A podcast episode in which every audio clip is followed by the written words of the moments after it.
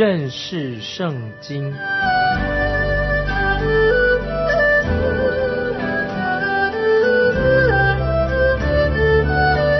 认识上帝的话，把上帝的话带到全世界。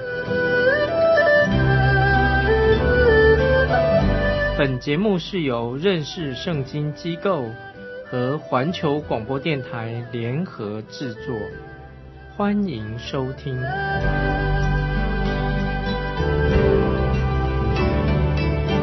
亲爱的听众朋友，你好，欢迎收听认识圣经，我是麦基牧师。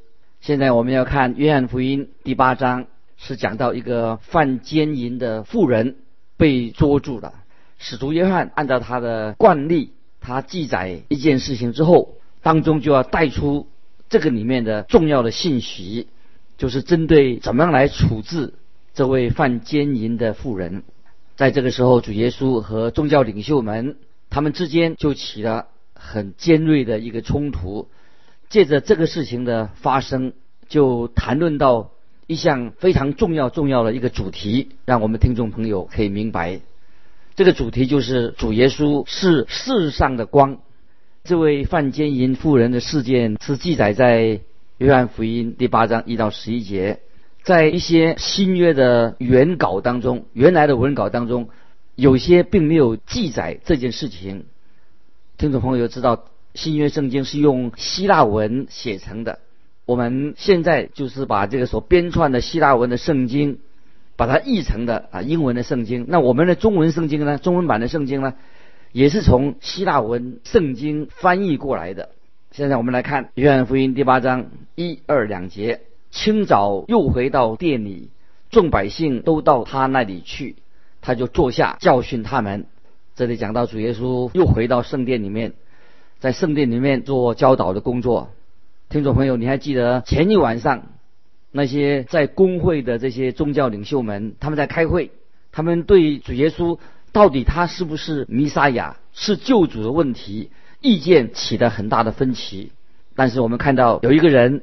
有一个领袖就是尼哥底姆，他就曾经为主耶稣辩护、做辩护、做见证。然后那个时候大家都回到他们个人的家里面去了。在那天晚上，并没有人邀请主耶稣到他们的家里做客。在第二天一大清早，主耶稣又回到圣殿，在耶路撒冷的圣殿坐下来教训这些百姓们。接着我们看约翰福音第八章第三、第四节，文士和法利赛人。带着一个行淫时被拿的妇人来，叫他站在当中，就对耶稣说：“夫子，这妇人是正行淫的时候被拿的。”我们看到这两件经文，这些文士和法利赛人，他们把一个正在行淫的妇人把他捉拿住了，叫他站在当中，就对耶稣说：“夫子，这个妇人正在行淫的时候被我们抓到。”我们看到这些文士和法利赛人，他们非常的粗鲁。这些宗教领袖非常的恶劣，很粗糙野蛮。当主耶稣坐在圣殿里面，正在教训人的时候，外面就是吵吵闹闹的。然后这些宗教领袖就压着这一位犯奸淫的女人走进来。我们看到这个妇人一定是衣衫不整，头发凌乱。这个妇人也有一些反抗的态度，抵挡这些犹太的领袖。这个时候，这些群众很自然的就转头过去，看看到底发生了什么事情。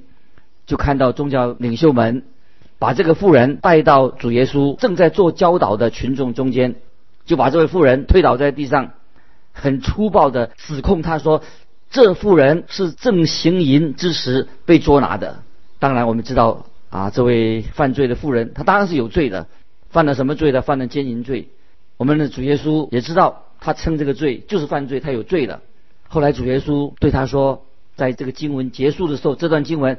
主耶稣说：“去吧，从此不要再犯罪了。”这些犹太人非常的清楚律法的规定，在利未记二十章第十节，与邻舍之妻行淫的奸夫淫妇都必致死啊！这是立位记记载的律法上所规定的，凡是与邻舍之妻行淫的奸夫跟淫妇都必致死。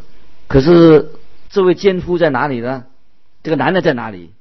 他们没有把这个奸夫这个男的带来，很显然的，他们对公众的执法应该要很公正公平，他们并没有兴趣。他们的动机也很有问题，也许是动机不良。接着我们看第五、第六节，摩西在律法上所吩咐我们把这样的妇人用石头打死，你说该把他怎么样呢？他们说这话，乃试探耶稣，要得着告他的把柄。耶稣却弯着腰，用指头在地上画字。我们看到这些宗教领袖，他们所说的摩西律法，当时说的很正确，是对的，是不能打折扣的。按照摩西律法，他该要被石头打死。但是这些宗教领袖们，他们目的是要把耶稣陷在两难之间，看看主耶稣会不会违反了摩西的律法，还是主耶稣会说一些其他的话，做其他的解释。他们这样做，基本上干什么呢？就是要试探耶稣。他们这么做是要为主耶稣设一个陷阱，他们要害主耶稣。他们想办法，他这样做要抓住把柄。找麻烦，他们借着这样来，可以来控告主耶稣。他们可能也不真要用石头把这个妇人打死，他们只是想要做什么呢？他们是想要用石头把主耶稣打死，这是他们心里面的非常恶劣的一个动机。当然，我们的主耶稣当然知道他们心里面想什么，所以圣经这样说的很清楚，在约翰福音第二章二十五节之前，我们也提过，主耶稣用不着谁见证人怎么样。因他知道人心里所存的，主耶稣很知道。今天听众朋友，你的心里面想什么？我的心里想什么？主耶稣非常的清楚。所以主耶稣知道，他们不一定想用石头把这个妇人打死，他是要想把主耶稣来打死。所以主耶稣很清楚的知道他们这样的做法是一个非常邪恶的一个动机。我们看到这个场面很尴尬，看到这位反抗的妇人，他现在已经被丢在主耶稣的面前。一大群人，这些群众也不在乎他的羞辱，他的感受，他们伸着脖子，眼睛看着他，好像在看热闹，会使这位妇人非常的难堪，已经很难堪了，更难堪。他们在看热闹。这个时候，主耶稣弯下腰来，在地上写字。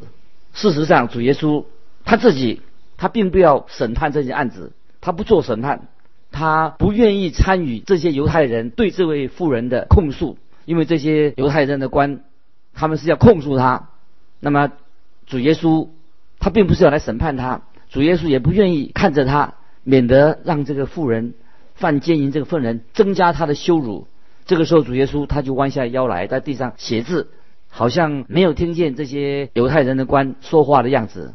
这是唯一看到主耶稣在地上写字的记载，在圣经里面了，看到耶稣蹲下来在地上写字啊，有这样的记载。主耶稣自己在历史上是被人写在这个书上的一个重要的人物。主耶稣是历史上一个也常被人写在书中的一个人物。不论是有人称赞他或者损毁他，就是没有人像耶稣被这么多人来写的关于他的事情论断过耶稣。在世界上没有一个人像耶稣这样被这么多人去写关于他的事情。这个时候，我们看见主耶稣他就在圣殿的地板上。就沙土上，地板的沙土上在写字。除此以外，好像没有看见主耶稣写过任何的字。那么我们看到风来了，风一吹过来，或者群众的脚步很容易就把主耶稣所写的字把它涂抹掉了。耶稣蹲下来写什么字，我们也不晓得。风一吹，或者群众的脚步走上去，就会把所写的字涂抹掉的。那么想想看，他所写的是什么字呢？我们不知道，圣经没有说，但我可以做一些联想。我们可以想想看，到底耶稣蹲下来，他写什么字啊？在先知耶利米书十七章十三节，耶利米书十七章十三节这样说：耶和华以色列的盼望啊，凡离弃你的，逼至蒙羞。耶和华说：离开我的，他们的名字必写在土里，因为他们离弃我这活水的泉源。这是。先知耶利米十七章十三节啊，所所说的话，就是说耶和华说：“离开我的，他的名字必写在土里，因为他们离弃我这活水的泉源。”那么现在到底是谁离开了主耶稣呢？是这个妇人犯奸淫的妇人离开了耶稣吗？是的，没有错。他犯罪，他当然他的结果就很严重。那么这些。宗教领袖呢，他们是是不是也是离开了主耶稣，离开了神，就是他们。那么这些人的名字也应该被写在地上，因为他们都是离弃主耶稣的人。当然，我们可以算到，也许这个富人也是，这些宗教领袖也是一样的，他们的名字也应该写在这个地上。我猜想，主耶稣把他们的名字和他们过这些人他们的过去，他们所犯的罪就连在一起。我们可以猜想看，以主耶稣所写的，写什么呢？一定是写，或者是写一位居住在罗马的妇人的名字。这个罗马的妇人，她的名字在这个字里面，就让一个年老。年纪大的虔诚的法利赛人想起来，想什么起来呢？这位虔诚的老的法老法利赛人，在他年轻的时候，他在罗马这个地方，他也犯了一个风流的、很丑陋的事情，一个丑事。但这个法利赛人，这个老法利赛人，他的妻子并不晓得她丈夫做这样的事情，在耶路撒冷的人也不知道，但是我们的主耶稣知道。他就把一个罗马妇人的名字写在那个这个沙土里面。当他写下这个妇人的名字的时候，这个老的法利赛人一看，忽然间让他想起他自己以前的罪，所以他就找一个借口，他说：“呃，我要走了。”他就从这个群众当中，从耶稣的面前，他就溜走了。也许当中有一位文士，他常常到以弗所这个城市里面去旅行。以弗所这个地方是一个充满罪恶的地方，可是这个文士，他们当中一位的文士，他是很可能常去这个充满罪恶的地方，所以主耶稣就在地上所写的一个地址，就是这位法利赛人，这位文士他所去的地址。当文士一看到地上所写的字，就说：“糟了，我的事情被人家知道了，东窗事发了。”他就匆匆忙忙的，他也。赶快从耶稣跟群众当中啊，他就逃走了。也许还有一个文士，也可能他做了一件非常恶的恶劣的事情，他就抛弃了一个已经怀孕的加利利的女孩子，因为这个文士不想娶她做妻子，都没有人知道这件事情，但是主耶稣知道，所以主耶稣就在地上写出。这个女孩子的名字，以及这个文士的名字，所以今天听众朋友，我们都知道，一个人犯罪所做的事情，在神的眼光里面非常的清楚，他知道，也包括今天听众朋友你我，我们所做的事情，我们的做的亏心事情，啊，神都知道。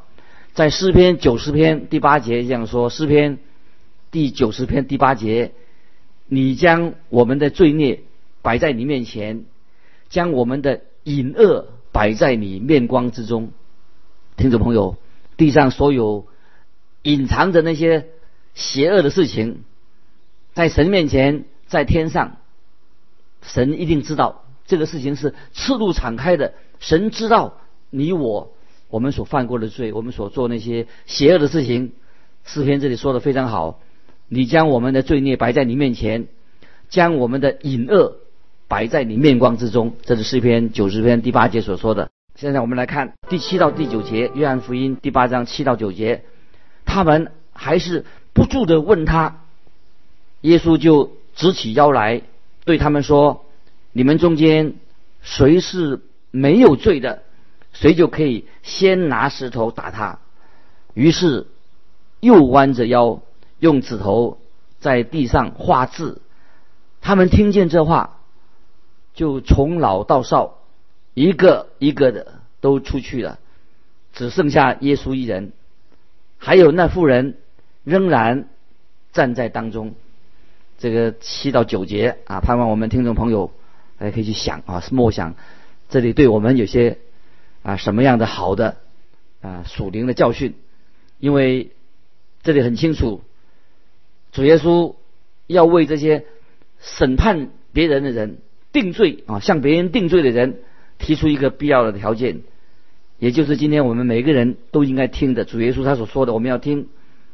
如果我们符合了这个条件，就是我们符合了这个条件，我们才有资格去来审判别人，才定别人的罪。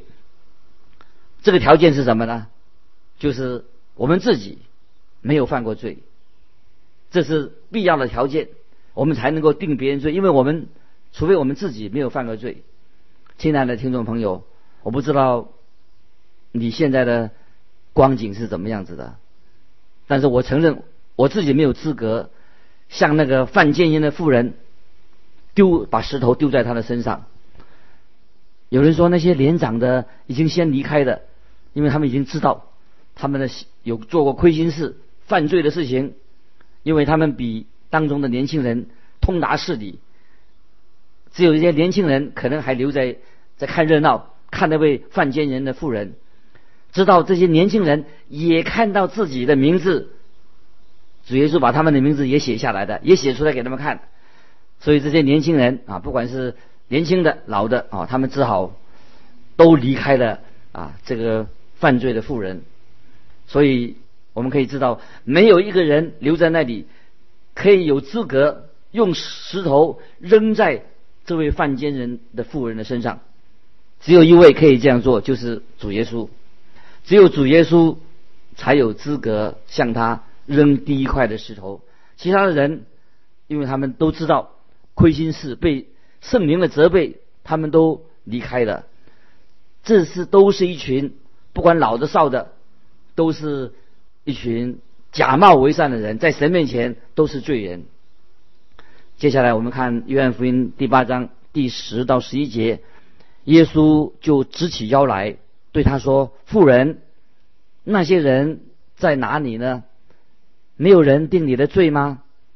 他说：“主啊，没有。”主耶稣说：“我也不定你的罪，去吧，从此不要再犯罪了。”这个妇人当然是有罪的。根据摩西律法，淫妇当然要被处死。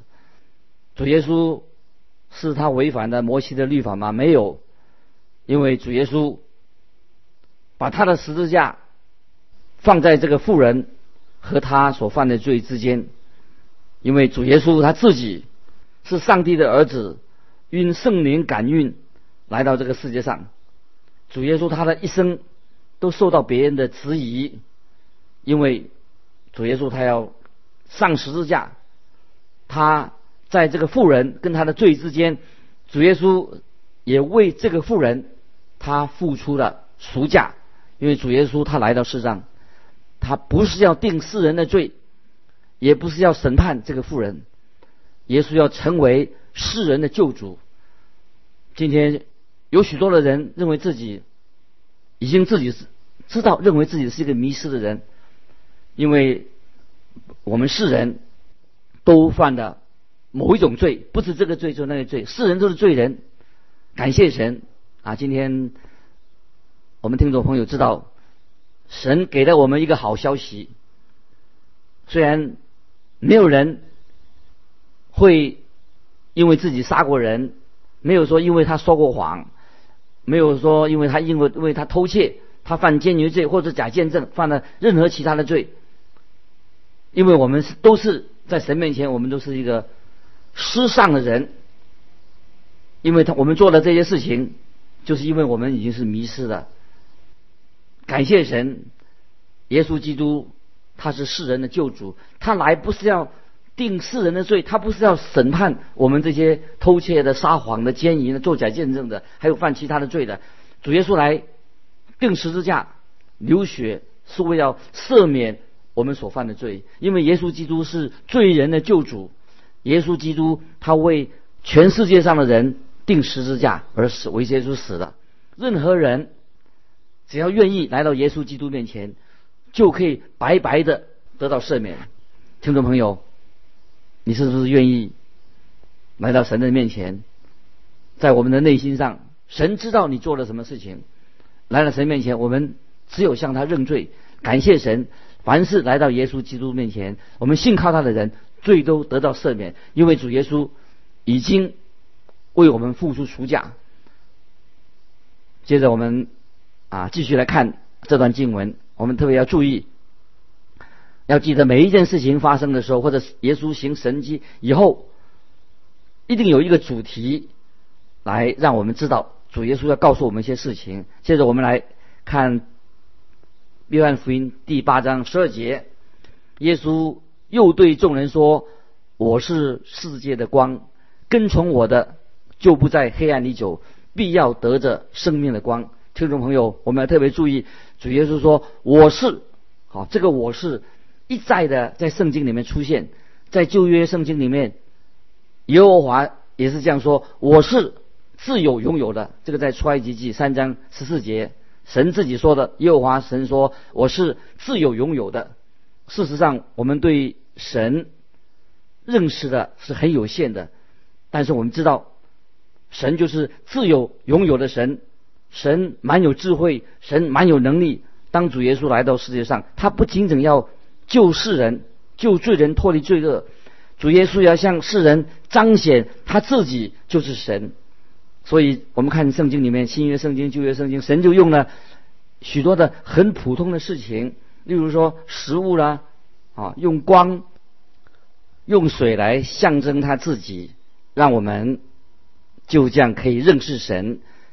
我们也看到主耶稣用平凡的事情来说明不平凡的事情，用身体的需要来说明我们人灵性上的需要，用短暂的事情来说明永恒的事情，用此时此刻的事情来说明未来的事情，用地上的事情来说明天上的事情，用有限的事情来说明无限的事情，他用有穷尽的事情。来说明无穷尽的事情。当主耶稣告诉我们，他就是生命的粮，他是活水，他是生命，就是要向我们彰显神自己。因此，我们了解我们的神不仅仅是自有拥有的神，他也可以满足我们人每一个的需要。主要是在约翰福音里面说到很多关于这样的事情，譬如说在第六集。第六章啊，说到我是生命的粮；第八章说到自己他是世界上的光；第十章主耶稣说我就是门；在第十一章说到他是一个好牧人；第十二章、十一章二十五节说到复活在我，生命也在我；在十四章说到我就是道路、真理和生命；在第十五章主耶稣说我是葡萄树，你们是枝子；在这里主耶稣说我是。世界上的光都是要显明的啊，让我们知道文士和法利赛人的罪，因着光就照耀出来啊。知道虽然他们把一个犯奸人的妇人带到主耶稣面前，其实他们和这位犯奸人的妇人一样是有罪。所以我们看到光一照耀的时候啊，就会把那些污秽肮脏的东西就照耀出来的。所以我们知道主耶稣在约翰福音当中。他做过一些非常非常伟大的声明，其中定义之一就是说，主耶稣他就是光，就是他是完全圣洁的、公义的神。所以我们知道，因为光一照在黑暗的房屋里面，那么这个光就显明出来的。